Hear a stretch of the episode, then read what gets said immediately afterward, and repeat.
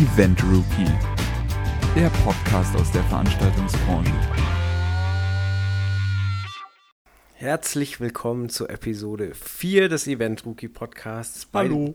Bei den beiden Jungs, die dazugelernt haben. Warum dazugelernt? Diesmal waren wir nicht Squash spielen, bevor wir aufnehmen.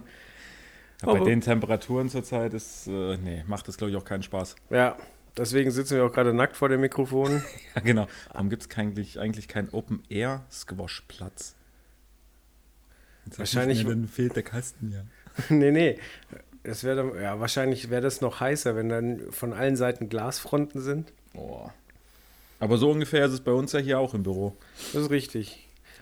Ja. Also wir nehmen gerade nachmittags auf, aber es ist noch nicht später Nachmittag, weil am späten Nachmittag kommt hier die, richtig die Sonne um die Ecke und dann würde hier nicht mehr viel Verwertbares bei rauskommen, weil ich weiß nicht, ab wann fängt die, das Hirn an, nicht mehr gescheit zu funktionieren, ab welcher Temperatur. Achso, ich dachte schon Uhrzeit, hätte ich jetzt gesagt 8 Uhr morgens. Ja. Ach. Sonst geht's dir gut? Äh, ja, viel, viel, viel zu reisen, viel zu machen, viel zu erleben. Der Sommer ist irgendwie vollgepackt, finde ich, dieses Jahr äh, mit spannenden Reportage, Konzertreisen. Viele, viele große Namen sind zurzeit auf Tour. Ich weiß nicht, ob es daran liegt, dass alle wieder Geld brauchen oder irgendwas, aber es ist auffällig, finde ich, äh, was dieses Jahr alles so los ist. Ja, nicht nur, aber auch viel die 80er, gell? Ja, ja, also ich weiß gar nicht, ob ja 80, 90, so die, die 80er, 90er Jahre. Ja. Da sind einige, einige unterwegs mit Deepish Mode, Phil Collins, Guns N' Roses, Aerosmith. Ja. Ja, der eine mehr, der andere weniger gut gealtert. Ja. Ja, aber man kann sie sich alle noch live und in Farbe angucken.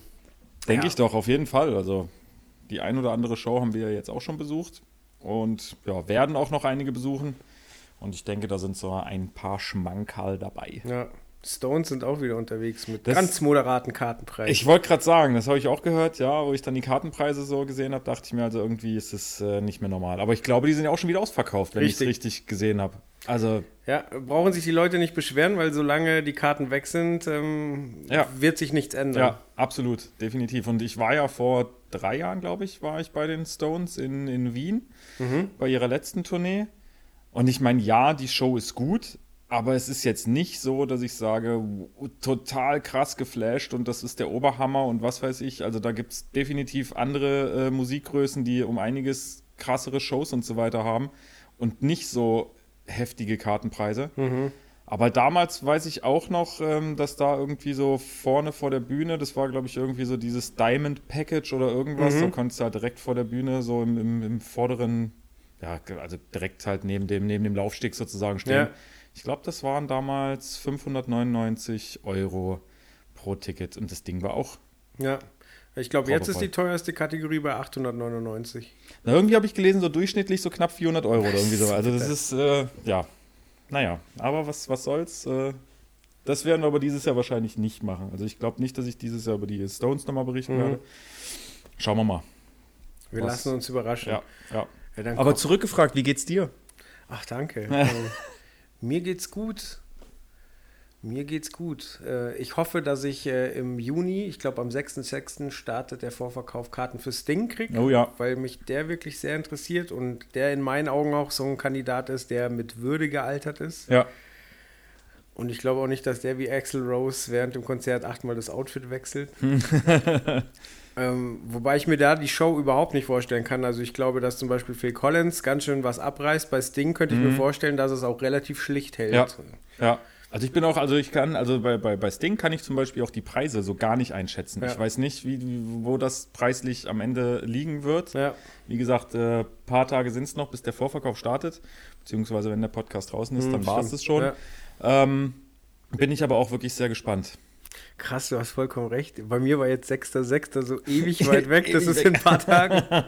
Oh, weia. Ja, und ich glaube, auf Tour geht er dann im September.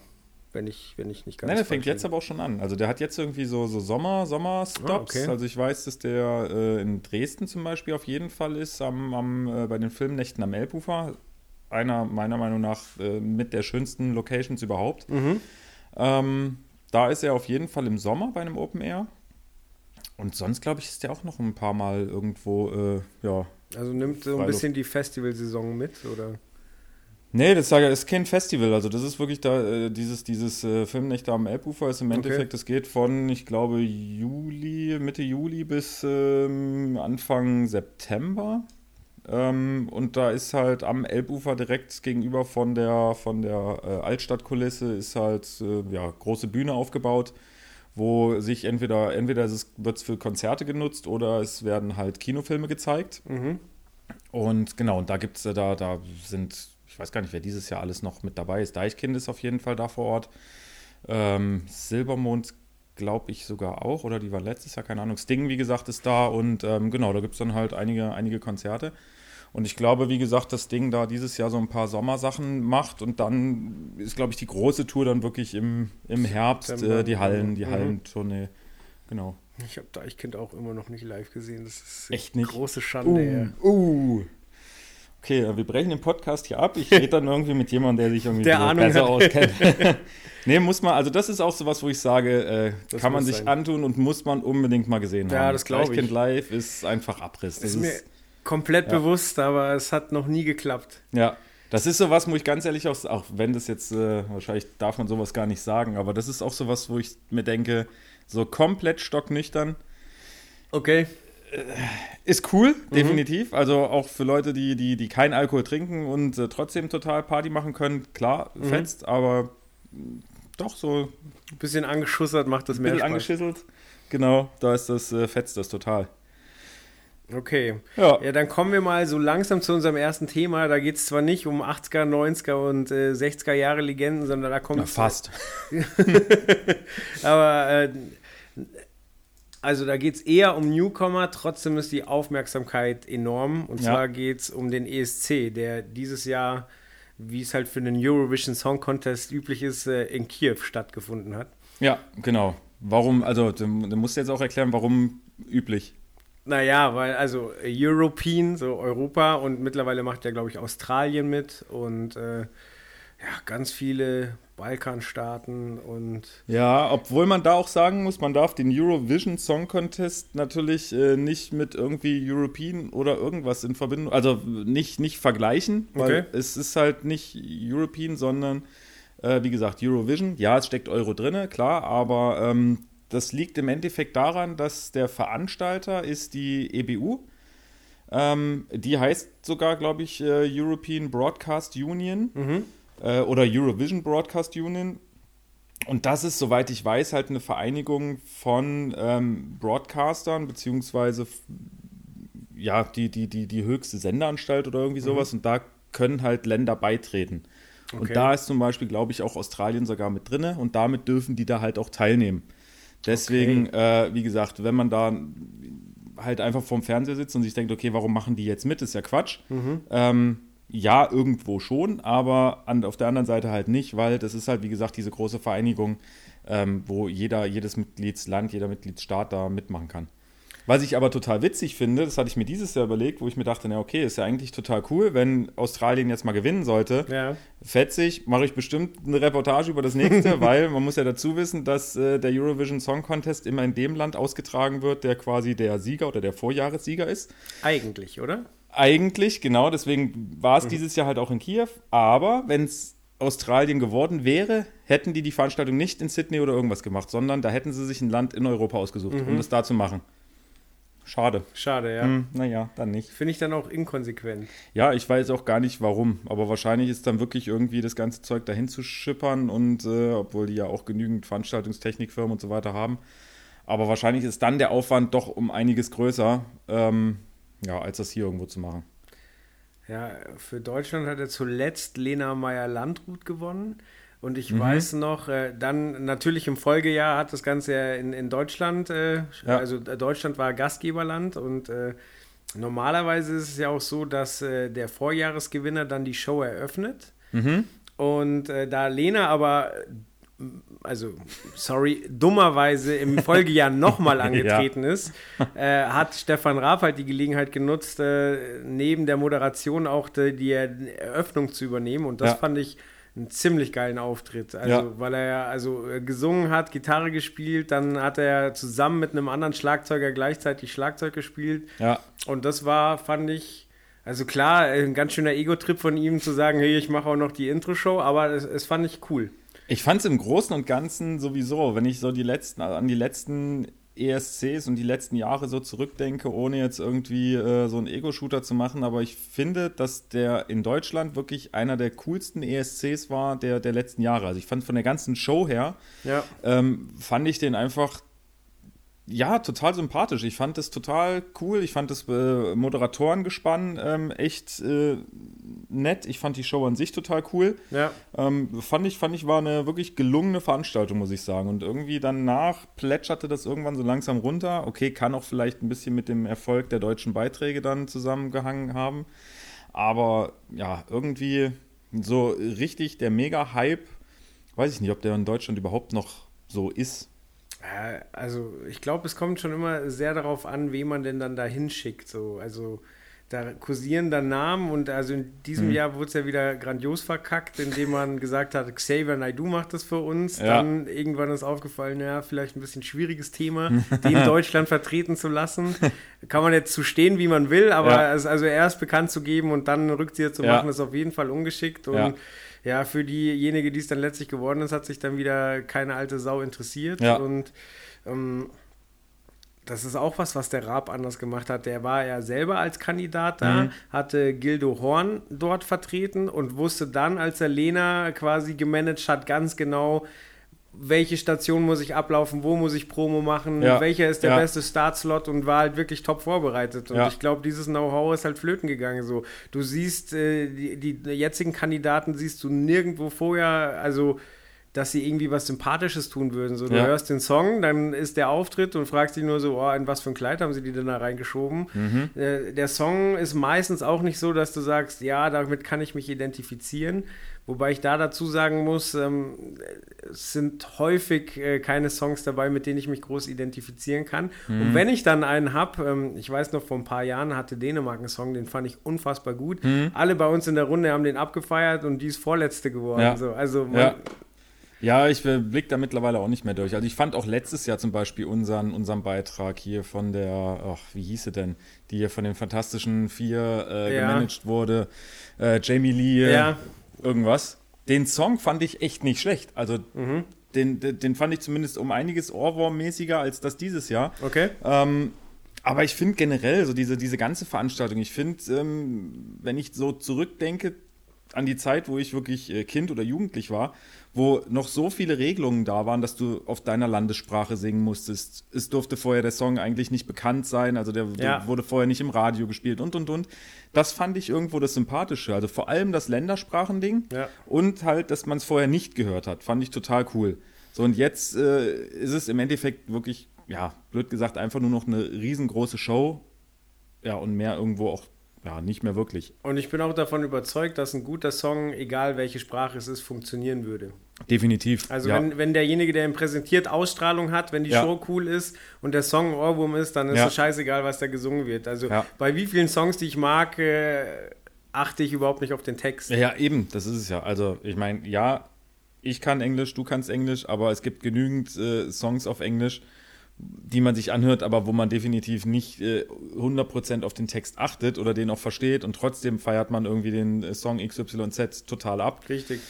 Aber wie gesagt, das ist äh, mittlerweile ist, äh, wird der Show größer geschrieben als alles andere, was ja natürlich für unsere Branche, für die Veranstaltungsbranche oder Veranstaltungstechnik auch äh, ja absolut begrüßenswert ist, weil es gibt kaum eine Show, die so riesig ist, wenn man sich alleine diese ganzen, diese ganzen Facts davon anguckt, äh, was weiß ich, mit 1900 Scheinwerfern und was weiß ich, wie viele Lautsprecher und so weiter, ähm, ist es schon, ist es schon cool, weil wie gesagt, da sind auch immer nette, nette Lichtdesigns und alles Mögliche und, und äh, Bühnenshowen dabei, die man sich echt gerne anguckt. Ja, wie, wie ist denn das? Also ich stelle mir vor, bei, bei so einem riesen Event, mit so einer riesen Einschaltquote, mit so vielen verschiedenen Parteien, die mitwirken, das muss doch durchorganisiert sein bis zum geht nicht mehr, oder? Äh, ist es auch eigentlich, also gerade so äh, Eurovision Song Contest ist eigentlich auch wirklich von vorne bis hinten durchorganisiert. Ähm, es ist eigentlich so, dass wenn der Eurovision Song Contest zu Ende ist, ähm, fängt das nächste Land, also das Gastgeberland, da fangen schon die Mühlen dann an zu malen. Okay. Also dann wird schon wirklich gewählt, okay, wo wird das stattfinden, welche Location können wir nehmen. Es werden auch äh, erste Angebote schon von Dienstleistern ähm, eingeholt. Es wird schon mal entschieden, wer, wer macht da am Ende, ähm, ich sage jetzt mal Head of Production, also wirklich, wer hat da so den, den, den Hut der Produktion auf. Ähm, das Wie, denk, kurz, ja? Ähm, also wird es dann in jedem Land quasi vom verstaatlicht, also öffentlich-rechtliche bei uns machen das dann und gibt es dann Ausschreibungen oder wie? Nee, das ist genau, das ist im Endeffekt wirklich der, die Sendeanstalt, die in dieser EBU ist, mhm. der ist dann sozusagen der Gastgeber. Okay. Also bei uns äh, ist, glaube ich, ähm, der NDR. Mhm. Ist, äh, Ach, das äh, wissen auch, glaube ich, die wenigsten. Das ist nicht irgendwie ARD oder ZDF, mhm. sondern der NDR also zumindest wie gesagt meines Wissens nach ist der NDR wirklich, sage ich jetzt mal, der, der, der, der oberste sozusagen. Hat den Hut auf. Ja. Quasi. Deswegen ist auch diese, diese ganze ähm, Vor- und Nachberichterstattung vom ESC ähm, seit Jahren eigentlich in Hamburg, wo sich jeder ja. fragt, warum ist es eigentlich in Hamburg und nicht zum Beispiel in Berlin? Liegt halt daran, weil der NDR seinen Sitz in Hamburg hat. Und Ach, deswegen äh, ist das halt da und deswegen hat der sozusagen auch so ein bisschen, äh, wie gesagt, den, den, den Hut da auf für, für Deutschland. Ähm, genau, und äh, jetzt ist es halt nächstes Jahr, wird es ja in Portugal stattfinden, mhm. weil Portugal dieses Jahr gewonnen hat. Und da werden jetzt schon, denke ich mal, die ersten, äh, die ersten ja, Zusammentreffen kommen, dass das, dass das Ganze schon mal in die, in die erste Planung geht. Wie gesagt, am Anfang habe ich gesagt, normalerweise ist das so. Mhm. Ähm, dieses Jahr, beziehungsweise halt äh, im Fall von der Ukraine, war das wohl nicht so. Ähm, wie gesagt, wir haben ja, oder ich, wir, wir berichten ja drüber über den ESC, ähm, haben da viele, viele Interviews geführt, äh, die alle im, im nächsten Event Rookie zu finden sind, in der Ausgabe 5 2017.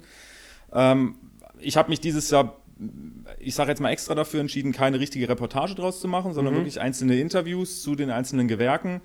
Ähm, und man hat vorher schon in den sozialen Netzwerken ja schon so ein bisschen mitbekommen oder man hat es schon so ein bisschen äh, rascheln gehört, dass das Ganze jetzt nicht unbedingt ähm, komplett von vorne bis hinten durchorganisiert ist. Teilweise stand es dann schon auf der Kippe, dass es hieß, okay, äh, es wird gar nicht stattfinden oder so. Wirklich? Also, ja, wie gesagt, das ist halt eine. Mhm. Fake News mäßig so, ja, äh, komm, wir, wir streuen das mal rein, ohne wirklich, okay. dass man, dass man das weiß. Ähm, aber klar, wenn man dann ähm, Reportage darüber macht oder Interviews, dann fragt man natürlich nach, Leute, wie war denn das eigentlich? Und ähm, ja, es war wirklich so, dass das wohl am Anfang ähm, relativ chaotisch ablief, beziehungsweise dass halt am Anfang gar nichts geklärt war. Also wie gesagt, zwölf Monate haben die normalerweise ungefähr Zeit, das Ganze zu planen. Ja. Die ersten sieben Monate ist gar nichts passiert. Also wirklich 0, nix. Da wurde, da wurde nichts gemacht, nichts geplant oder irgendwas. Und dann irgendwann fing es dann an, dass die auch begriffen haben, okay, äh, wir sind ja, also muss ja irgendwie stattfinden. Mhm. Und dann wurde quasi wirklich so, ähm, ich sag jetzt mal fast die Creme de la Creme der Eurovision Song Contest äh, Historie oder wirklich äh, gute, gute Leute eingekauft, ähm, die sich dann peu à peu darum gekümmert haben, ein Lichtdesign zu machen, äh, ein Sounddesign, die ganzen Dienstleister wurden äh, engagiert und, und, und. Wie gesagt, aber eigentlich hast du dafür zwölf Monate Zeit und plötzlich sind es halt nur noch fünf. Und das ist natürlich Kostet heftig. wahrscheinlich aber auch, oder? Also wenn du jetzt zum Lichtdesigner gehst und sagst, ja Leute, wenn ich euch das jetzt in ein paar Monaten dahin zimmern soll, dann macht aber mein Geld. Dann mache ich mal auf, ja. Also das, das sind natürlich Sachen, da, da weiß ich jetzt wirklich nicht drüber Bescheid, wie da irgendwie mit, mit Geld gehandhabt wird. Ja. Aber ich kann mir schon vorstellen, äh, dass so bei der einen oder anderen Stelle, äh, dass da die Leute sagen, ja, machen wir, ist in Ordnung, aber wie gesagt, dann muss ich auch die Hand aufhalten. Ja. Und ähm, ja, jetzt muss man sich mal vorstellen, dass durch die Halbfinale und äh, das Finale und so weiter gibt es ungefähr 50, roundabout 50 unterschiedliche Shows. Also jeder ist jede mhm. Delegation, also jedes Land. Ich glaube, da machen 42, glaube ich, machen mit. Plus dann noch ähm, Begrüßungsakt, plus noch äh, Pausenfüller und und und sind halt ungefähr 50 einzelne Lichtdesigns auch, die da entstehen müssen. So, und sowas sich aus dem Hut zu zaubern. Ja ist natürlich äh, extrem kompliziert, glaube ich. Und ähm, da war dieses Jahr Jerry Appelt fürs zuständig. Ähm, ja, und wie gesagt, ich finde, er hat eine, eine, eine, tolle Arbeit gemacht. Also es sah am Ende, fand ich, sah kein Song aus wie der andere. Mhm. Ähm, es, hat, es hat gestimmt, es hat gepasst. Aber ich denke, es ist auch eine Herausforderung für jemanden, dann plötzlich innerhalb von, von relativ kurzer Zeit das Ganze irgendwie auf die Beine zu stellen, weil man muss ja auch Equipmentlisten schreiben, man muss rausfinden, okay, welches, welche Scheinwerfer zum Beispiel will ich im Einsatz haben, ähm, was für, für Lautsprecher, also das Audiogewerk, was für Lautsprecher will ich im Einsatz haben. Florian Wieder hat ähm, das, das Set-Design, also das Bühnendesign gemacht. Auch das ist natürlich was, okay, sich schnell mal irgendwas aus dem Hut zaubern, gerade wenn es um Kreativität geht, ist Zeitdruck eigentlich der absolute Killer. Und das ist natürlich krass, wenn man dann weiß, dass so eine Show, die wirklich 200 Millionen Leute, glaube ich, weltweit mhm. äh, am, am, Fernseher verfolgen, ähm, dass sowas dann auf so einem Zeitdruck plötzlich äh, passieren muss, äh, ja, ist schon eigentlich eine krasse, krasse Vorstellung. Aber wie gesagt, es gibt Leute, auf dieser Welt, wo man weiß, okay, die können das. Ähm, deswegen war zum Beispiel auch Head of Production war Ola Melzig, der eigentlich auch ähm, ja fast schon eine, eine, eine, ESC, ja, nicht Legende ist, aber er hat viele Koryphäe. ESCs äh, wirklich äh, begleitet und da diese Position auch gehabt oder andere Positionen, weiß genau, wie diese Veranstaltung eigentlich tickt, mhm. wie auch die Verantwortlichen im Hintergrund ticken, was man machen muss, um die zu beruhigen oder auch um äh, wirklich da eine Show auf die Beine zu stellen. Mhm. Ähm, und deswegen ist es am Ende auch wirklich alles, alles gut gegangen und alle waren happy und glücklich. Aber wie gesagt, alle bis auf Deutschland. ja, ja. Wohl Showtech. Ich war, nee, nee, ne, klar, gibt's nichts ich muss, ich muss aber ganz ehrlich sagen, ich kann mich an deren Auftritt auch gar nicht mehr erinnern. Also ich kann mich wirklich an einige Auftritte erinnern. Also der Schwede zum Beispiel, der da irgendwie auf dem Laufband die ganze Zeit hin und mhm. her gelaufen ist. Ähm, das weiß ich noch. Äh, nee, kann ich kann mich nur noch ans Kleid erinnern. Ans Kleid? Ja, das war seltsam. An welches Kleid? Auch von, von der ihr. Deutschen? Ja. Hatte die ein Kleid an? Ich weiß ja, nur, dass die. Ich die hoffe. ich, ich, weiß nur, dass die angefangen hat, dass sie auf der Bühne lag. Das weiß ich noch. Das weiß ich nicht mehr. Aber ist ja auch egal. Zumindest, äh, wie gesagt, am Ende hat alles super geklappt. Ähm, ja, normalerweise hat man mehr Zeit. Dieses Mal war es irgendwie ein bisschen, bisschen chaotischer, aber. Ja. Da lernt man ja letztlich, also klar, es sollte im, im Live-Fall eigentlich möglichst wenig passieren, aber man lernt aus Fehlern. Ich glaube, 2011 war es ja mal so, dass nicht alles glatt gelaufen ist, mhm. Ja, also wie gesagt, das ist natürlich eine, eine, eine Größe von Show, wo man sich sagt, ähm, da will man nicht das Fehler unterlaufen oder mhm. das, das jedes, jedes Unternehmen, jeder, der da irgendwie ein Dienstleister ist, ähm, und ich sage jetzt mal, jeder Techniker ist ja nichts anderes als ein Dienstleister, äh, denkt sich natürlich, okay, bei kleineren Shows kann passieren, wenn was nicht so läuft, da will man es nicht. So, und beim äh, Eurovision Song Contest, gerade auch in Deutschland, mhm. äh, gab es im ich glaube, im ersten Halbfinale gab es massive Tonausfälle. Also auf jeden Fall am Bildschirm. Ich weiß gar nicht, ob es auch in der Halle welche gab. Mhm. Ich weiß nur, dass am Bildschirm ähm, einfach mal so gut wie gar nichts funktioniert hat. Mhm. Und ähm, das wurde dann aber auch wirklich äh, echt schnell geklärt, dass das im zweiten Halbfinale, was zwei Tage später war, dann nicht mehr vorkam. Aber ähm, der da, sage ich jetzt mal, verantwortliche Dienstleister beziehungsweise das Unternehmen, was äh, da für diese ganze Infrastruktur, äh, was die ganze Signalverteilung angeht, zuständig war, hat definitiv daraus gelernt, hat damals schon ähm, im zweiten Halbfinale dann äh, eine Redundanz eingebaut, also wirklich ein, ja, eine, eine, Ringverteilung sozusagen. Ja. Und seitdem ist es auch eigentlich bei allen großen Veranstaltungen und beim ESC sowieso ist es äh, ja mittlerweile Standard. Und das war halt beim ersten Halbfinale war es halt noch nicht so, ja. dass das so aufgebaut wurde und deswegen, ja, aber wie gesagt, das ist wie so oft im Leben, auch wenn es extrem schmerzlich ist, ähm, aus solchen Fehlern muss man einfach lernen. Und wenn sowas nicht passiert, dann wäre es woanders passiert, wo es vielleicht sogar, ich sage jetzt mal böse gesagt, noch wichtiger gewesen wäre, dass ja. es halt komplette äh, Übertragungssicherheit ist. Ähm, ja. Jetzt hast du gesagt, Sie haben Redundanz eingebaut, ein, ein Ringnetzwerk. Ähm, was kann man sich jetzt genau darunter vorstellen? Naja, du musst dir vorstellen, dass ein, ein Signal, sage ich jetzt mal, fließt von A nach B. Mhm. So, das bedeutet, du hast äh, zwischen dem Punkt A und dem Punkt B in der einfachsten Verkabelung hast du halt ein Kabel und da, ich sage jetzt mal ja. laienhaft gesagt, fließt das Signal die ganze Zeit von der einen in die andere Richtung. So, ja. wenn jetzt irgendwo auf diesem Weg was ein Kabelbruch oder irgendwas ist, ist dann ist weg. das Signal weg, dann kriegst du das auch nicht wieder. So, jetzt kannst du aber wie gesagt, diese Redundanz einbauen, was im Endeffekt nichts anderes ist als eine Sicherung. Mhm.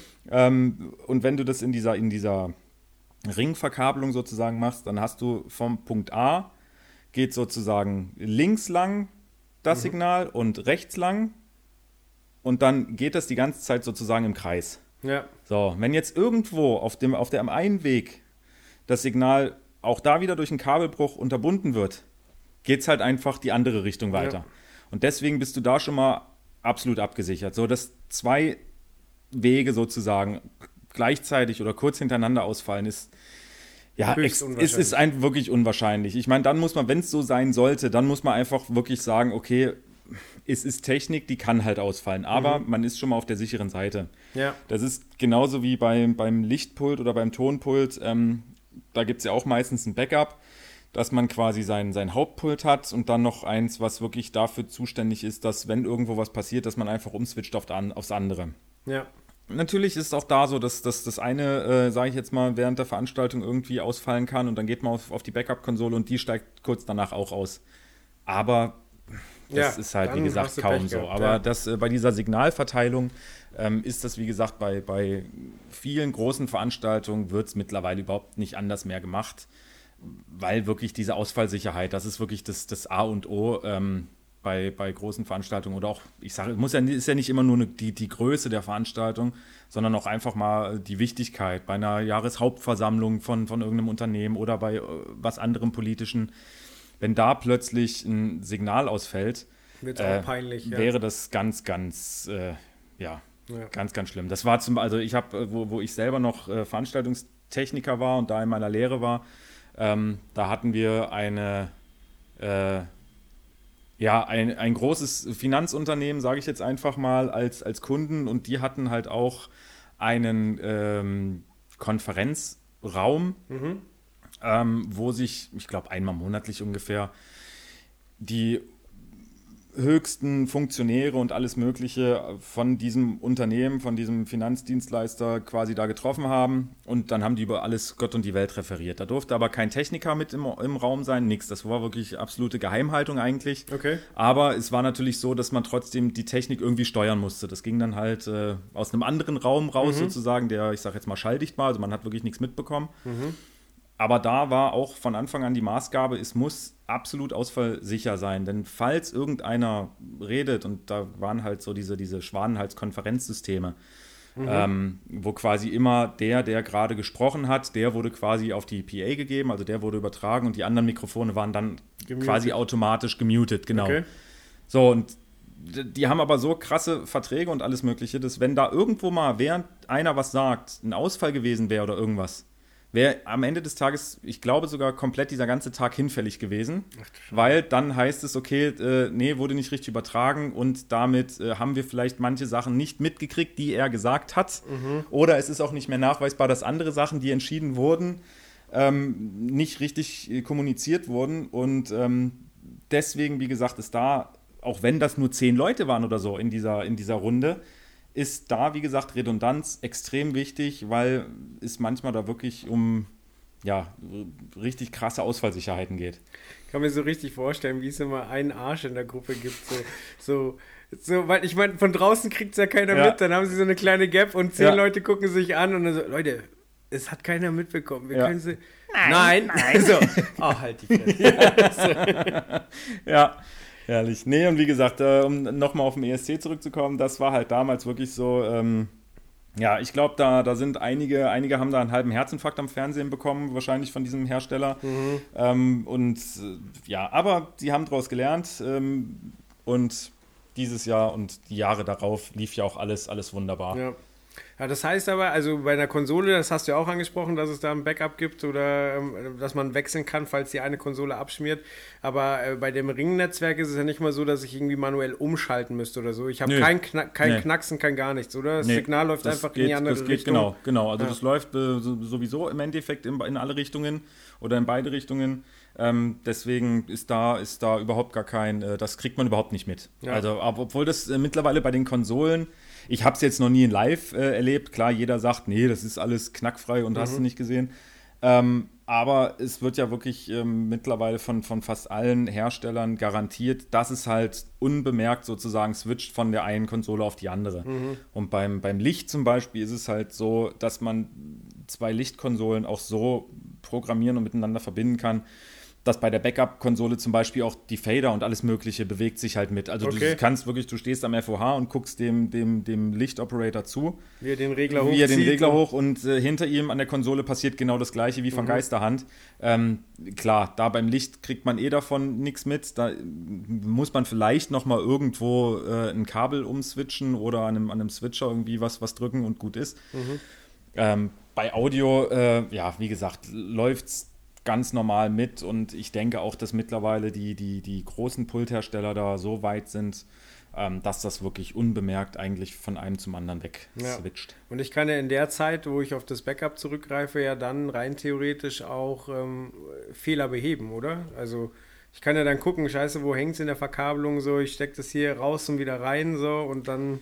Obwohl es selten eigentlich, glaube ich, an der Verkabelung liegt. Also, ähm, ja, wenn dir jetzt eine Festplatte oder irgendwas, ich meine, am Ende des Tages ist eine Konsole nichts anderes als ein Computer. Ja. So, und äh, Der hängt sich nun der mal hängt sich nun mal auf. Und gerade wenn da vielleicht noch im Hintergrund wirklich irgendwie ein Windows läuft oder so, dann wissen wir alle, wie Windows arbeitet. Ähm, kann halt mal passieren, dass sich so ein, so ein Gerät einfach wirklich mal ähm, ja, aufhängt oder da irgendein Bug drin ist, den man so nicht äh, wollte. Oder man hat ein Update aufgespielt und das ist vielleicht noch gar nicht, äh, ich sag jetzt mal, so final, dass da alle, alles, was da irgendwie an Fehler ähm, ja, drin ist, dass das irgendwie ausgemerzt wurde da gibt es ganz, ganz viele Sachen, die da plötzlich eine Konsole ja, abschmieren lassen können.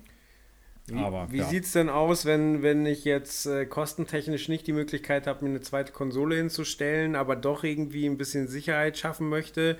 Ich kann ja zum Beispiel auch ähm, meine Profile auf einen USB-Stick ziehen, oder? Dass, wenn die Konsole abschmiert und es vergisst, ich zumindest vom USB-Stick wieder reinladen könnte, oder? Oder was gibt es noch für Möglichkeiten, sich irgendwie abzusichern?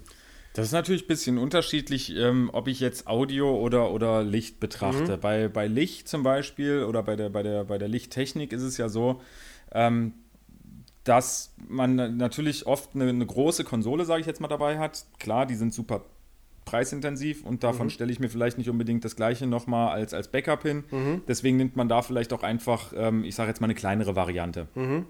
Dass ich jetzt zum Beispiel äh, eine Grandma Full Size als Main-Pult habe und dann als Backup-Lösung, damit ich überhaupt ein bisschen Sicherheit habe, habe ich halt, was weiß ich, ein On-PC mit einem Fader-Wing. So, da bin ich preistechnisch relativ äh, gut dabei sozusagen. Okay. Ähm, weiß zumindest, das läuft. So, dann kann ich vor der Show, kann ich mir die, die, die, den Show-File klar auf dem USB-Stick zum Beispiel laden, kann das auf meine On-PC-Version und dann habe ich da eins zu eins ähm, die gleiche Show erstmal. Kann, Das heißt, ich habe nicht mehr den Komfort, aber. Richtig, kann, genau, ich krieg- wollte gerade sagen. Die Show gewuppt, richtig, du hast nicht mehr genau die Anzahl an Fadern oder an Executor-Buttons oder irgendwas, sondern Mhm. du hast dann im Endeffekt deine Show und kannst zumindest irgendwas noch machen.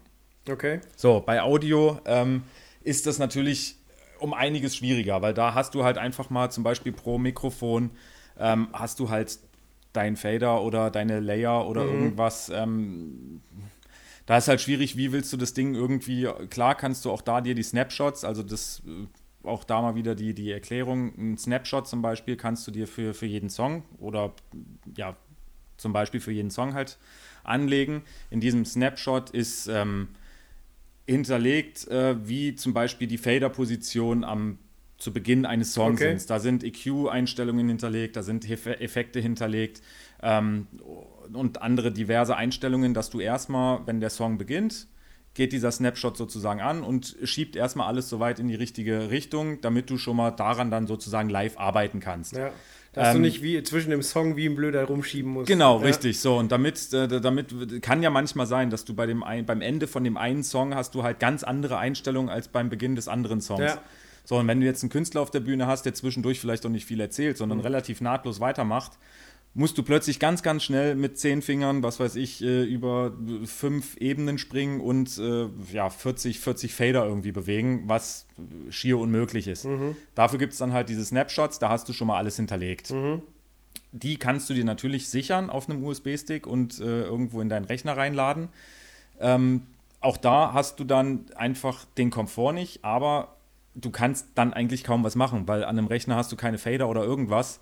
Da ist es halt schwierig, ein Backup zu machen, einfach aus einem Rechner raus. Ja, hast wahrscheinlich auch die Effekte und die Preamps und so weiter nicht so. Ja. Genau, so. Und dann ist es natürlich auch so, muss man einfach ehrlicherweise sagen, wenn bei Licht irgendwie, ein, ich sage jetzt mal blöd gesagt, ein Fehler passiert oder wie gesagt, die Lichtkonsole fällt aus und das Licht bleibt zum Beispiel plötzlich einfach stehen und bewegt sich nicht mehr. Ja.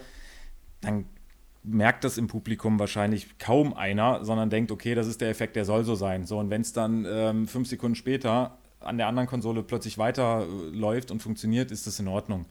Wenn es beim Audio plötzlich entweder man hört gar nichts mehr, weil eine Konsole ausgestiegen ist, mhm. oder ähm, es fängt plötzlich an zu pfeifen und zu hupen und alles stimmt nicht mehr, dann kriegt das halt sofort jeder mit. Ja. Ähm, deswegen ja, Guckt dann wahrscheinlich noch böse auf die Band, so was machen die da gerade so. Ja. Obwohl ich glaube, da würden echt die meisten, glaube ich, eher böse in FOH gucken zum, zum Techniker. Ich glaube, soweit wissen die meisten Bescheid, dass da irgendwie ein Techniker ist, der das Ganze mischt.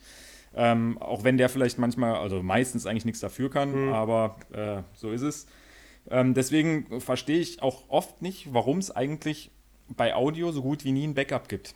Also du siehst im FOH, siehst du eine Audiokonsole, aber siehst halt keine Backup-Audiokonsole. Mhm. So, bei Licht siehst du das bei großen Shows immer. Also es gibt eigentlich kaum eine Lichtshow, die nicht äh, mit einem Backup läuft. Und da denke ich mir, ja, warum eigentlich nicht? Weil, wie gesagt, Audio kannst du halt nicht einfach am PC weitermachen, sondern da brauchst du halt eine Konsole. Ja. Wie kann ich denn überhaupt das Signal, was von der Bühne kommt, äh, am FOH splitten? Also Gibt es da, keine Ahnung, wo kommt das, wo kommen die Kabel, wo kommt das Signal eigentlich an, bevor es in die Konsole geht? Oder geht es direkt in die Konsole? Na, du hast, also wir gehen jetzt, also ich sage jetzt einfach mal, wir nehmen Beispiel und äh, haben äh, 40 Mikrofone auf der Bühne. Mhm.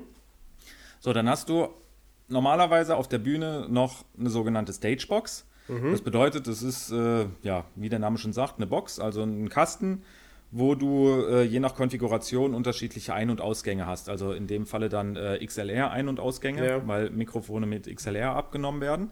Wald, ich grätsche rein. Ähm, steht die Stagebox in der Location oder bringst du die mit als. Die bringst du mit. Okay. Also je nachdem, was auch geklärt ist mit der Location. Mhm. Aber eigentlich sei jetzt mal das Audio-Equipment, gerade was, was Mikrofon und so weiter angeht, ist meistens mit im, im Tour-Package sozusagen mit drin. Also das okay. bringt man eigentlich. Also es ist nichts, was fest in der Halle verbaut nee, nee, ist. Nee, nee, nee, nee. Okay. Das ist, weil da, da gibt es, wie gesagt, ganz unterschiedliche ähm, Aufteilungen auch. Du kannst, was weiß ich, 40 Inputs und nur vier Outputs haben. Du mhm. kannst 20 Inputs und 20 Outputs haben. Das ist je nachdem, was du halt brauchst. Okay.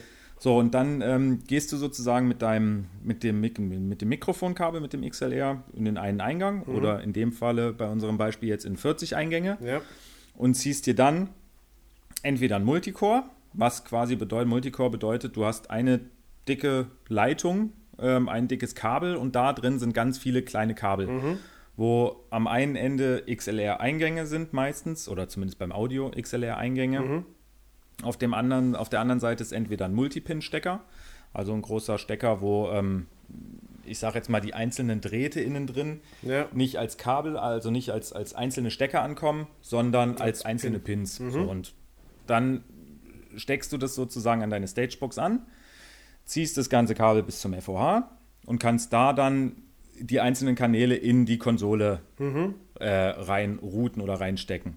Mittlerweile bei den neumodischen äh, Geräten, vor allem bei den, bei den Digitalkonsolen, ist es eigentlich so, dass du das Ganze über, einen, äh, über ein CAT-Kabel machst, mhm. ähm, also über ein Netzwerkkabel. Ähm, weil du, wie gesagt, da so viele unterschiedliche Möglichkeiten hast und ähm, du zum Beispiel nur 20 Fader anliegen hast, aber über mehrere Ebenen kannst du ja viel mehr, viel mehr Eingänge sozusagen steuern, okay. als du eigentlich Anschlüsse sozusagen oder Fader ja. hast. Und deswegen läuft das dann halt über, über Cut-Kabel. Ähm, so, und dann hast du diese Stagebox und da hast du meistens zwei, sage ich jetzt mal, zwei, zwei Abgriffe sozusagen. Also du kannst einmal zum FOH gehen und einmal zum Beispiel zur Monitorkonsole. Ja. Wenn du jetzt, wie gesagt, was ich noch nie gesehen habe, aber vielleicht macht es irgendwann mal irgendjemand, wenn du jetzt zum Beispiel eine Backup-Konsole ähm, dir hinstellen willst an den FOH, mhm. könntest du natürlich aus dieser Stagebox einmal zum FOH und die andere Leitung auch zum FOH ja. ähm, zu einer Backup-Konsole. Ich denke aber auch mal, dass es ohne Probleme möglich wäre, ähm, dass du direkt aus der Konsole rausgehst in eine Backup-Konsole. Also, mhm. dass du, sage ich jetzt mal, trotzdem an der Stagebox deinen Abgang zum FOH und zum Monitor hast und dann innerhalb des, des, des FOHs auch nochmal aus der Konsole rausgehst in Ja. eine, in eine Backup-Konsole. Quasi ohne aber- alle Einstellungen, sondern wirklich so ein, so ein Pass-Through quasi. Quasi, genau. Also wie gesagt, das weiß ich nicht. Ich kann mir aber vorstellen, oder ich denke halt mal, dass das wirklich, dass es äh, bei der heutigen, äh, beim heutigen Stand der Technik gar kein, gar kein Thema mehr ist. Ja. Aber zumindest so, wie gesagt, kannst du halt die, die einzelnen Signale auf der Bühne ähm, zum, zum FOH sozusagen führen. Ja, und beim ESC hättest du ja dann quasi Monitor, du hast äh, den FOH für die Leute, die da sind und dann musst du noch zum Ü, zum Übertragungswagen. Also beim oder? ESC, wie gesagt, das ist, äh, da, da hast du noch viel mehr. Da hast du im Endeffekt hast du den, den, den Publikumsmix, also wirklich den in der Halle.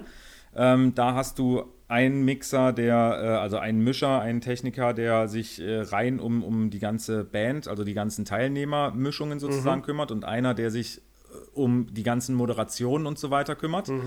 Deswegen bedeutet, da hast du schon mal zwei Konsolen. Dann hast du ähm, eine, eine Konsole, wo du quasi erstmal so ein, so ein, so ein, so ein Pre-Check sozusagen machen kannst. Also das ist vor allem für die, für die Monitore, ähm, dass du erstmal gucken kannst, äh, kommt überhaupt was an. Okay. Dann hast du noch eine Konsole, da kannst, können die Künstler dann auch noch mal mit ihren In-Ears gucken, stimmt das soweit? Und dann hast du noch eine richtige Monitorkonsole. So, dann hast du, wie gesagt, den Ü-Wagen noch, äh, der auch noch mal ein, zwei extra Konsolen hat, ähm, um das Ganze in die weite Welt rauszuschicken. Also da hast du wirklich, da hast du, ja, viele Konsolen. Ja.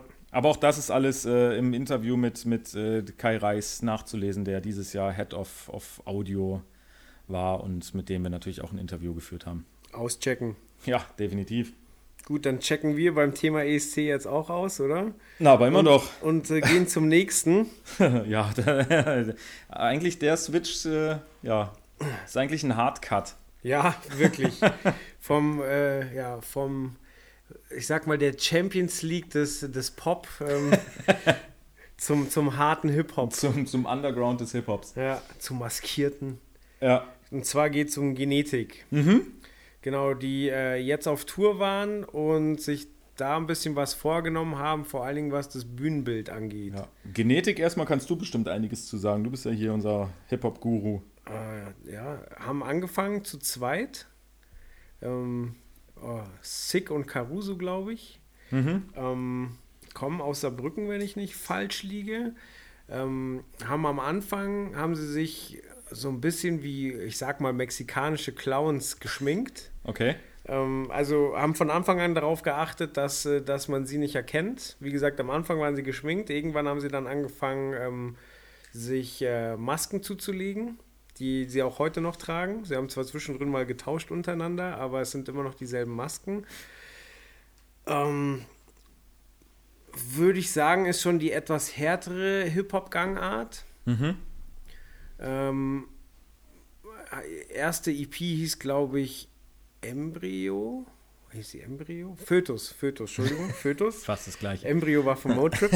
ähm, und äh, haben dann relativ schnell einen Deal bei Selfmade Records bekommen und sind dadurch eigentlich, oder nicht dadurch, aber mit denen dann eigentlich ziemlich durchgestartet. Also hatten erst noch, äh, wie gesagt, hier ähm, Fötus, dann kam Voodoo Zirkus, das war schon in Zusammenarbeit mit, ähm, mit äh, Selfmade.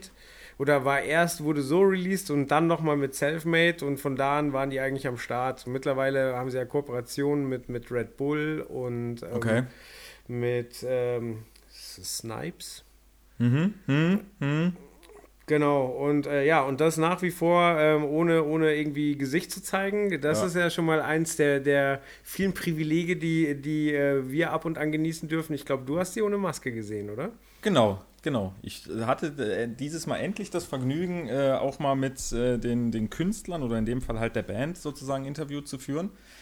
Was ich schon längere Zeit eigentlich mal geplant hatte, aber oft ähm, ja, gibt es die Gelegenheit dazu nicht, weil es entweder zu stressig am Konzerttag ist oder die Leute keinen, keinen Bock drauf haben. Aber in dem Fall war es jetzt mal möglich, ähm, weil es mich natürlich auch interessiert, dieses ganze Technische, was da aufgebaut wird, äh, Lichtdesign und Audiotechnik und so weiter inwiefern das halt auch am Ende des Tages den Künstler oder die Band interessiert oder Ja. ob die halt sagen, nee, hier pff, ist uns eigentlich, äh, eigentlich egal, dafür haben wir unsere Leute, die sich darum kümmern. Und in dem Fall aber, wie gesagt, äh, habe ich sie ohne Maske gesehen. Du hast ja, Ja. auch schon Crow ohne Maske Genauso wie den Panda, ja. Ähm, Okay, ähm, ich hatte im Vorfeld gehört, so dass, dass Ihnen das wichtig ist und äh, Sie da auch irgendwie was Besonderes bieten wollen. Hattest du denn den Eindruck, dass Sie da auch kreativen Input geben oder wie haben sie auf dich gewirkt? Selber kreativen Input geben oder? Ja, also beim Büh Bühnendesign haben Sie nur gesagt, zimmert uns was Cooles dahin oder hatten Sie konkrete Vorstellungen? Nee, nee, nee. Also man weiß halt nie, was, was, was ist, ich sage jetzt mal, was, was stimmt wirklich und was sagen ja. die Leute nur, aber ich habe da absolut. Äh, warum sollten die mich jetzt, sage ich jetzt mal, anlügen? Mhm. Ähm, also, sie sind auf jeden Fall ähm, beide absolut ähm, ja, dran interessiert an der Technik. Also egal ob Licht oder Audiotechnik. Okay. Manchmal ist es ja wirklich so, dass, dass, dass Künstler sagen, ja klar, Audio ist denen komplett wichtig. Also gerade gerade was Monitoring angeht und äh, auch was, was die Beschallung äh, ans Publikum geht. Äh, und Licht da eher so ein bisschen ja, zweitrangig ist. Das mhm. ist bei Genetik definitiv nicht der Fall. Also die sind da sehr dran interessiert, dass das Lichtdesign, das, das Bühnendesign und so weiter, dass das äh, zu ihrem Stil, zu ihren Texten und ähm, ja, zu allem, was sie halt, ich sag jetzt mal, darstellen, dass es halt dazu absolut passt. Und da bringen sie sich dann auch selber, sage ich jetzt mal, mit ein. Also es ist jetzt nicht so, dass sie jemanden engagieren und sagen, hier, ähm, ja, hör dir unser Album an und so wie das Album klingt, äh, so wollen wir, dass das ungefähr aussieht, sondern das ist wirklich so, dass die da teilweise ähm, kurz vor der Show auch noch ähm, ja, Änderungen kommunizieren oder okay. dass halt bis zum bis äh, kurz vor Showbeginn da sozusagen ein bisschen dran rumgewerkelt wird.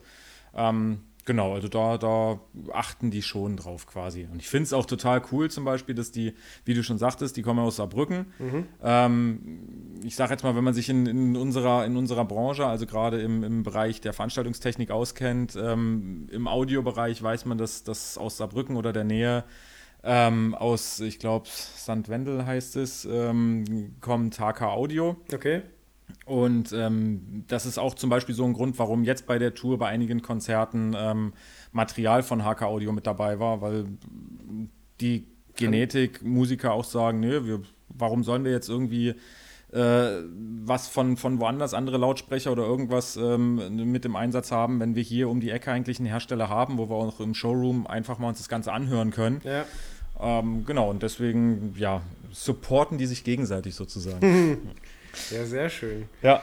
Ähm, ja, das Bühnenbild ähm, sieht man bei der, der Größe der Hallen, die die, die bespielen, eher selten, würde ich sagen, weil es ging, äh, also es hatte mehrere Ebenen, mhm. was die Höhe angeht.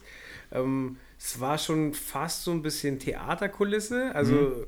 oh Gott, äh, wie, wie heißt das äh, Wort für, für brasilianisches äh, Wellblechghetto? Was ist es? Fa Favela. Favela, genau. Also es hat so ein bisschen an Favela erinnert. Ja, genau. Und sollte es auch, genau das sollte es auch darstellen. Also es sollte wirklich eine Favela-Landschaft sein. Okay ähm, oder ein Ausschnitt daraus, weil die, die, die, die Favelas in, in, in Brasilien, ich war noch nie da, aber was man so sieht, ist ja, was weiß ich, wie viele, wie viele Hütten sozusagen es da gibt.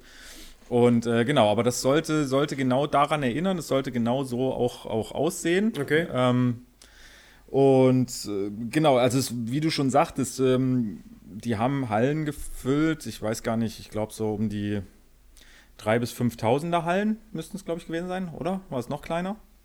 Also ich denke in München Tonhalle zwei. So, zweieinhalb? Ja, ja okay. Sowas, ja. ja. das Palladium in Köln, da war ich. Ja, waren wahrscheinlich auch so zwei bis drei, kann auch sein. Zumindest in der Hallengröße ähm, sieht man nicht so oft wie du schon sagtest, solche Bühnenbilder, sondern mhm. da ist oft irgendwie ein Backdrop oder vielleicht äh, eine, eine, kleine LED-Wand oder ja.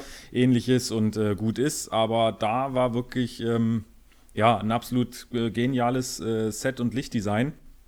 Weil wirklich so eine Favela-Landschaft nachgebaut wurde und nicht einfach so nach dem Motto, okay, wir machen hier mal ein bisschen aus Pappmaché, äh, mhm. zimmern uns da was hin, sondern das Zeug war halt wirklich massiv. Ähm, man konnte drauf rumlaufen. Ja. Der DJ hatte auch auf, auf, einer, auf einem der, ich sage jetzt mal in Anführungsstrichen, Favela-Dächer ähm, seine DJ-Kanzel und hat von da aus sozusagen die Beats gesteuert. Und ähm, ja, das komplette Set war begehbar. Es sah aus wie Backstein. Es war aber kein Backstein. Mhm. Und ähm, ja, es sah cool aus, definitiv. Ja. Ja, was da auch ein starker Aspekt war, war die Beleuchtung und da wird ganz viel äh, indirekt beleuchtet, was ja auch ist, sieht man nicht so häufig auf einer Live-Bühne. Also nee, also auch da, wie gesagt, auch da sind wir wieder bei dem, bei dem Thema ähm, der, der, der Showgröße. Ähm, oft ist es natürlich so, dass da, äh, ja, dass man da die Scheinwerfer sozusagen sieht Mhm. und dass da von links und rechts und oben und unten direkt auf die Bühne gegeben wird und das war's. Und in dem Falle war es aber wirklich so, dass wirklich viele Scheinwerfer einfach im Set verbaut waren, ähm, die halt aus dem Set rausgeleuchtet haben. Obwohl man da jetzt auch nicht unbedingt von indirekter Beleuchtung sprechen kann, weil indirekte Beleuchtung bedeutet eigentlich mehr, dass du zum Beispiel einen Scheinwerfer ähm, irgendwo verbaust, zum Beispiel jetzt vorne an, an, an, einer, an einer Hausfassade, du siehst Ja. den Scheinwerfer nicht und der leuchtet von unten zum Beispiel die, die, die Hauswand von außen an. Ja. Ähm, in dem Falle hier war es halt so, dass wirklich viele Scheinwerfer wie, wie Blinder oder, oder Strobes oder so direkt im Set verbaut waren. Also wirklich auch, ja, wie soll ich sagen, natürlich im Set, aber ähm, in den Fenstern der Favelas zum Beispiel. Ähm, und du hast es als Publikum nicht gesehen und plötzlich kommt äh, von so einem Atomic 3000 LED, was da im Einsatz war, ähm, kommt plötzlich ein Flashlight raus und das Publikum weiß halt eigentlich gar nicht, woher das jetzt kommt, Ja. weil man den Scheinwerfer halt nicht sieht. Äh, und das sieht man in dieser, in dieser Größe von, von Show wirklich nicht, nicht so häufig. War aber absolut genial gemacht. Ja, ich fand es auch ein cooles Konzert. Ich tue mich immer ein bisschen schwer damit, wenn, wenn Künstler nicht mit dem Publikum reden. Ich meine, das kann so oft total stumpf sein, wie hebt die Hände hoch und äh, ihr seid die Besten. So, ich hatte noch nie so ein tolles Publikum, so ja, gern. Aber Ja. ähm, Genetik sind halt, also die, es wurde auch vorher kommuniziert, so von der Crew, Genetik hat das Konzept, die gehen raus und geben dir auf die Fresse, ähm, hart gesagt. So. Also da folgt Song auf Song auf Song. Und äh, es war eine Erfahrung. Ich persönlich habe aber lieber, wenn ich so irgendwie noch was Persönliches vom Künstler mitkrieg. So. Und das war da halt nicht gewünscht, sondern Ja. ich habe gesagt, ihr seid hier wegen der Musik, ihr kriegt Musik. Danke, tschüss. Ja. Ich finde noch nicht mal, dass die groß mit dem Publikum kommunizieren müssen. Also ich finde zum Beispiel auch, äh, die, die Ärzte fand ich immer witzig, wenn die einfach untereinander gequatscht haben. Ja, das stimmt. Wenn die, wenn es gar nicht mit dem Publikum war, sondern einfach so ein bisschen Smalltalk zwischendurch und wenn es halt nur unter, äh, unter den Bandmitgliedern ist. Ja. Ähm, Finde ich auch, sehe ich da genauso wie du. Das lockert das Ganze so ein bisschen auf und Song an Song und immer nur äh, gib ihm ist irgendwie, ja, ist bestimmt für, für, viele, für viele Leute im Publikum cool, weil so kriegen sie vielleicht einen Song mehr mit als, als anders, aber ich denke auch so ein bisschen Interaktion, Ja. äh, ja, finde ich auch cool. Ja. Ja, weil da fällt mir gerade spontan Prodigy ein, die jetzt auch keine großen Ansagen machen, aber die während der Songs äh, das Publikum einfach so sehr animieren, dass du dann auch schon wieder einen Austausch Ja. hast, weil die dich halt anschreien, wo sind meine Voodoo-People? Ja. So, gib mir Gas, so, ich kann euch nicht hören, so, und du dich da einfach komplett verausgabst und ich meine, Prodigy hatte auch keine Balladen, das ist einfach nur, Nee. Wäre mir noch nicht untergekommen. So. Das, ist, äh, das ist so anstrengend. Ja, aber da hast du auch so ein bisschen mehr das Gefühl, so dadurch, dass du angeschrien wirst und einfach von zwei Typen, Ja. die von links und rechts kommen, von vorne und hinten und dich nur am Anschreien sind, so dass, äh, ja, da hast du dann irgendwie auch ein bisschen mehr Interaktion. Ja. aber ich fand es trotzdem sehenswert. Absolut, definitiv. Also wie gesagt, ich fand es äh, equipmentmäßig, showmäßig, fand es auch vom Sound her echt gut, muss ich sagen. Ja, Ähm, wie gesagt, HK Audio sieht man jetzt nicht so häufig auf äh, größeren Veranstaltungen ähm, und trotzdem, es war absolut, absolut top. Also hat alles, alles gepasst, meiner Meinung nach. ja. Ja, schöne Sache. Absolut. Ja, jetzt haben wir da schon ein bisschen, sind wir darauf eingegangen, wie, wie das Licht eingesetzt wurde. Das war jetzt eine eher, eher außergewöhnliche Konstellation, dass man es auf dem Bühnenbild ver- verstecken, verbauen konnte. Ähm, jetzt ist die Frage, wie geht man denn an sowas ran, wenn man sowas planen möchte? So, wenn man, also von der Pike auf, äh, ich, ich muss was veranstalten, wie, wie gehe ich das an? So, was ist der Weg, um sich, äh, sich da ranzutasten? Ja.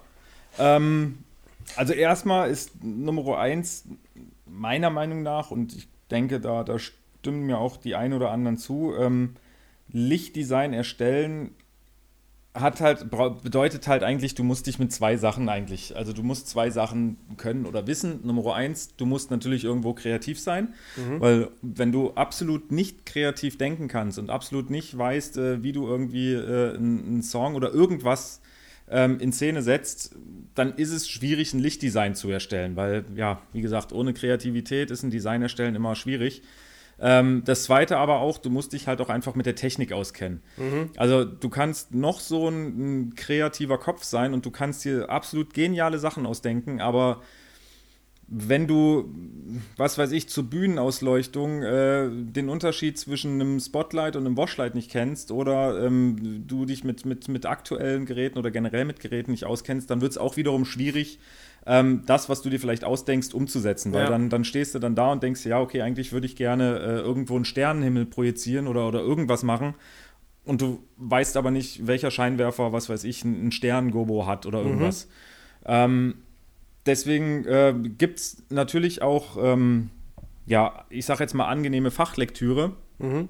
Es gibt zum Beispiel äh, das Buch äh, Showlicht vom Scribble zum fertigen Lichtdesign ist, glaube ich, die Subheadline. Mhm. Ähm, in dem Buch, äh, was von, von Marc Lorenz und Roland Greil geschrieben wurde, die beide aus der Branche kommen, beide schon wirklich ähm, ja, viel mit Lichtdesign zu tun gehabt haben, viel für mit, mit, mit Programmierung und generell Lichtshows. Ähm, die haben das äh, geschrieben und da wird, wie der, die, die, die, die Subhead quasi schon sagt, wird halt wirklich erklärt, und sehr anschaulich erklärt, wie man von der allerersten Idee bis zu einem fertigen Lichtdesign, was man beachten muss. Und ähm, ja, was ich das Schöne irgendwo an, an, an diesem Buch halt finde, ist, es gibt halt wirklich auch so einen, so, einen, so einen roten Faden. Und es ist jetzt auch nicht so, dass das geschrieben ist nur bezogen auf aktuelle Produkte, sondern es ist geschrieben so, dass man es eigentlich ich sage jetzt mal, fast mit jedem Produkt umsetzen kann. Und das okay. sowohl mit alten als auch mit neuem Equipment ist vollkommen egal. Es soll eher zeigen, okay, was muss ich beachten, damit ich wirklich zu einem ordentlichen Ziel komme. Mhm. So, und das fängt oft mit einer einfachen Kritzelei auf was weiß ich, eine Serviette an oder irgendwo auf dem, auf dem äh, Kopierpapier oder was weiß ich. Ja. Skizzenblock, irgendwas, dass man einfach, man kriegt den Auftrag oder man kriegt einen Anruf und irgendwie Band XYZ oder wer auch immer sagt, hier, wir wollen dies und das und jenes in Szene setzen oder mhm. wir wollen auf Tour gehen und wollen das und das machen. Oder man arbeitet schon länger für eine Band und äh, die sagen dann plötzlich, ja, übrigens, wir können auf, auf Tour gehen und denkt dir mal was aus. Mhm. So, und dann muss man halt anfangen, äh, wie gesagt, sich die ersten Zeichnungen zu machen. Dann geht es, wie gesagt, auch in dem Buch darum, was, was können eigentlich unterschiedliche Scheinwerfertypen. Ähm, was, was, was kann oder, oder, was, was macht ein Spotlight, was macht ein Washlight, was machen auch konventionelle Scheinwerfer.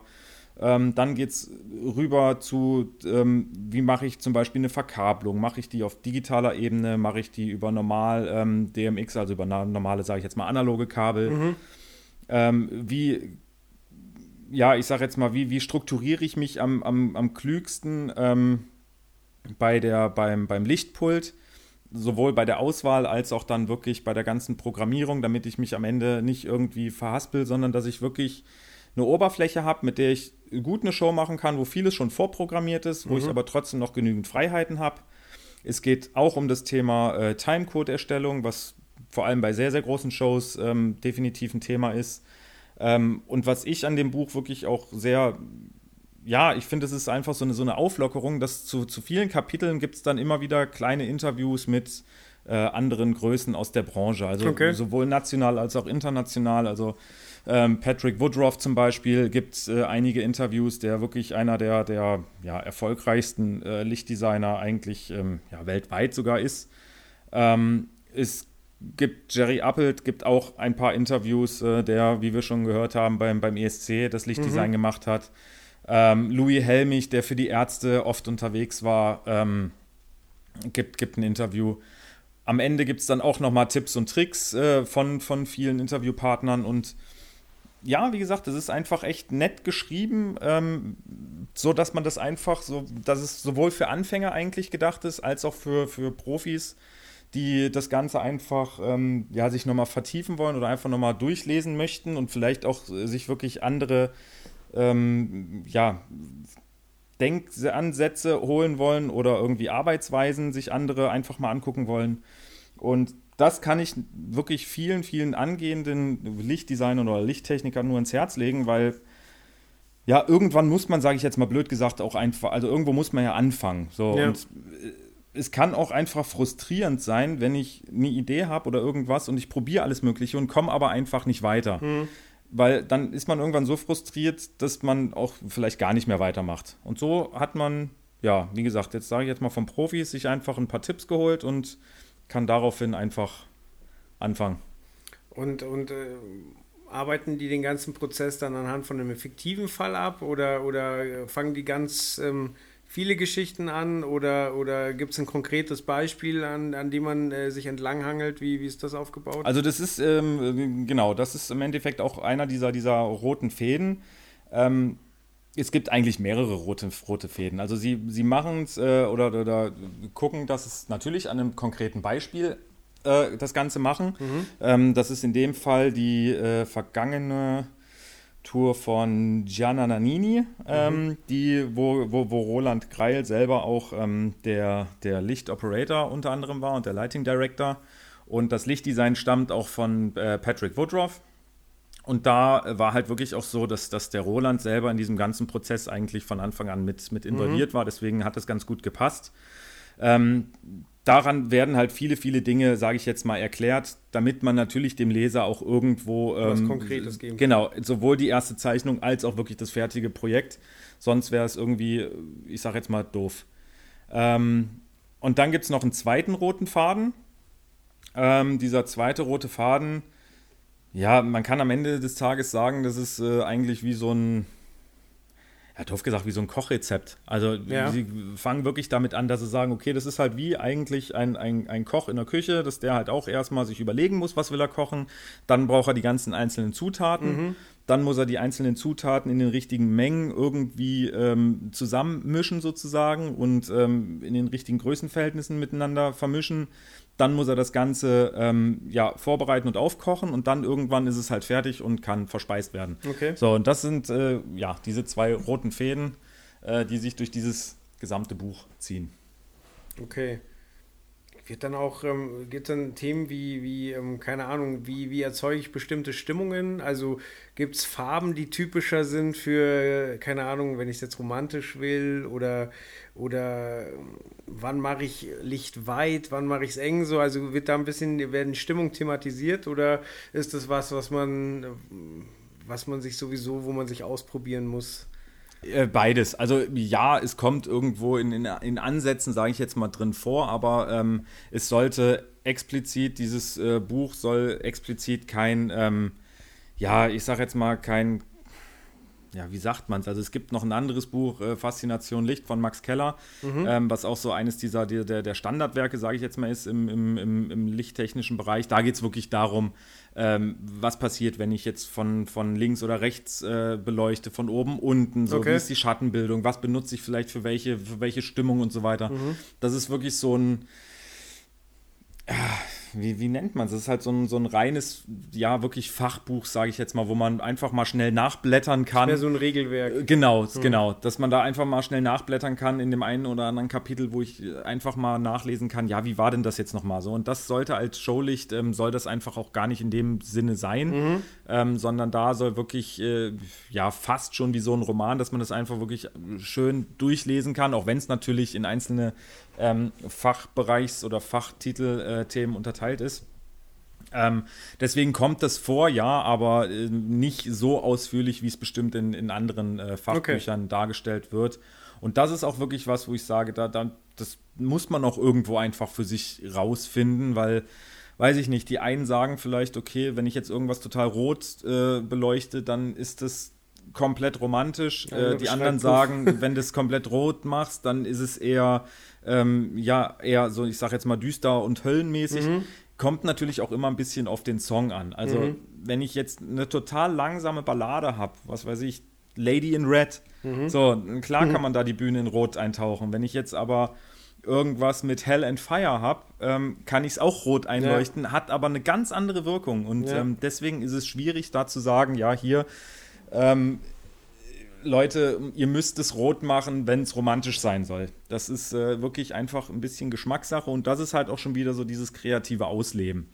Wenn der Auftraggeber sagt, das passt so, wie du das gemacht hast und man beleuchtet jetzt irgendetwas halt, was vielleicht jetzt nicht so ganz ähm, ja, im Stil ist oder wie auch immer, mhm.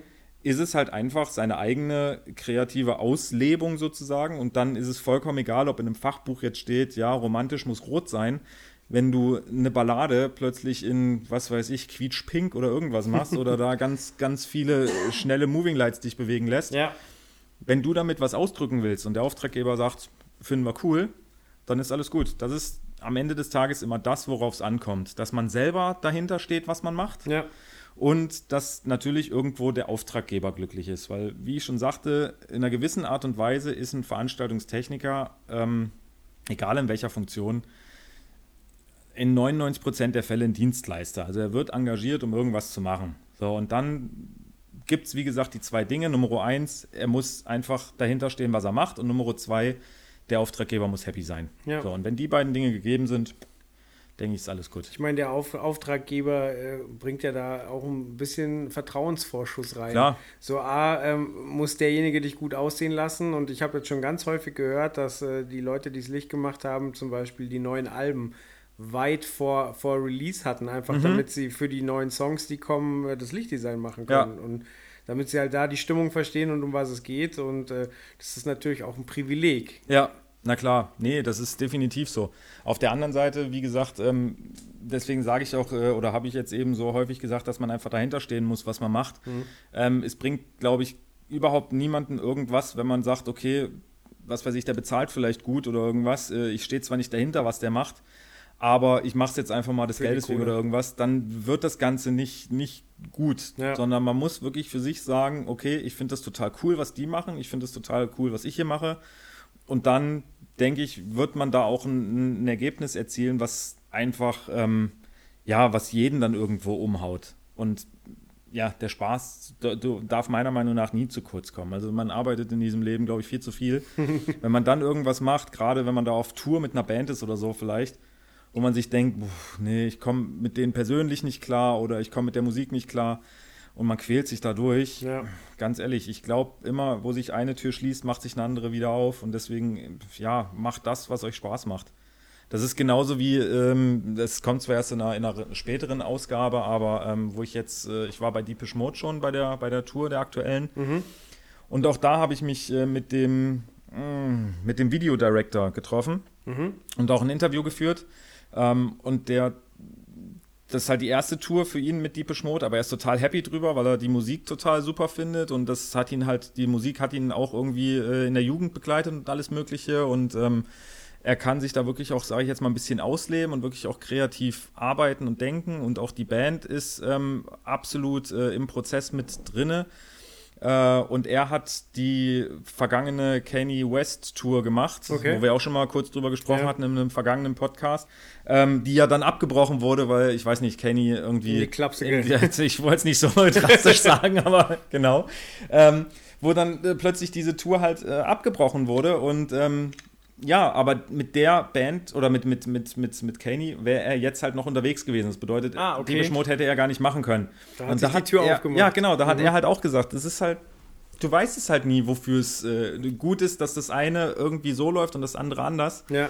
Oder auch ähm, Bertel Mark, ähm, der ja mittlerweile wirklich, ähm, ja, was der alles macht. Ich meine, der hat die Beginner, das, das Lichtdesign gemacht. Zurzeit ist er, glaube ich, mit Rammstein unterwegs. Mhm. Der hat so viele Acts schon begleitet, Jan Delay und, und, und. Ähm, der in einem Interview mit ihm auch irgendwann mal sehr schön gesagt hat, so, ich sage jetzt mal sinngemäß, ist jetzt kein äh, wörtliches Zitat, ähm, man muss sich irgendwo, egal wie groß eine Veranstaltung ist oder der Auftrag ist, man sollte sich immer zu 100% anstrengen und immer sein absolutes Maximum am besten geben, weil du weißt nie, wer irgendwo da mit rumsitzt oder rumsteht oder wie auch immer und das jetzt gerade sieht. Und wenn dann gerade bei der Veranstaltung, wo du vielleicht gerade mal keinen Bock hast, einfach mal schlechte Arbeit ablieferst, Ja. dann kann es halt sein, dass dir das ganz, ganz viele Steine in den Weg legt für spätere Aufgaben. Und wenn du aber auch bei einem kleinen Auftrag immer 100% Maximum gibst, dann ist vielleicht gerade jemand dabei, der dir den nächstgrößeren Job gibt oder einen anderen und dann baut sich vielleicht irgendwas auf. Und das finde ich, äh, sollte jeder auch irgendwo ein, ein Stück weit wirklich auch beachten in seinem Weg. Ähm, ja, immer, immer auf dem Punkt sein und äh, immer sein Bestes geben. Ja. Ein schönes Ich war gerade auch Wort zum Sonntag. Wenn ich heute, obwohl na, Freitag ist ja fast Wort zum Sonntag. Nee, sehr schön. Ja, Wahre Worte. herrlich. Ja, Ne? dann würde ich sagen, machen wir einen Deckel drauf. Ach, ja. Genau, ja, war, war doch mal wieder schön. Absolut. Sehr Hat informativ. Spaß gemacht. Jetzt holen wir uns noch ein Eis. Noch eins? Ja, super. Wir gehen Squash spielen. Psst, verrat doch nicht. Komm, Ja. lass uns Squash spielen bei 27 Grad im Oh ja, Schatten. unbedingt, unbedingt. Ja.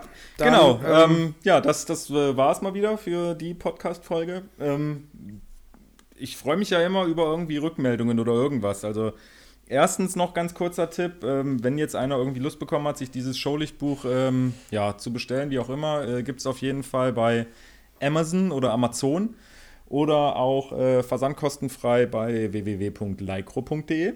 Ähm, und ansonsten, wenn ihr irgendwie mal was Spezielles wissen wollt, was wir vielleicht in unserem Podcast mal thematisieren sollten, oder wenn ihr in, in, in, in der Vorschau von einer Ausgabe schon seht, was im nächsten Heft kommt und ihr sagt, hey, das Thema wollen wir auch in einem Podcast irgendwie gerne mal behandelt haben, schreibt uns gerne, ähm, entweder mir, äh, dem Simon unter sk.eventrookie.de oder gerne auch dem Joel unter js.eventrookie.de. Ich spreche mal kurz für dich. Danke, danke. Ähm, genau, und ansonsten Lob, Kritik, immer her damit. Äh, ich äh, oder wir sind froh über, über jedes Feedback, was wir besser machen können, was wir vielleicht auch schön machen.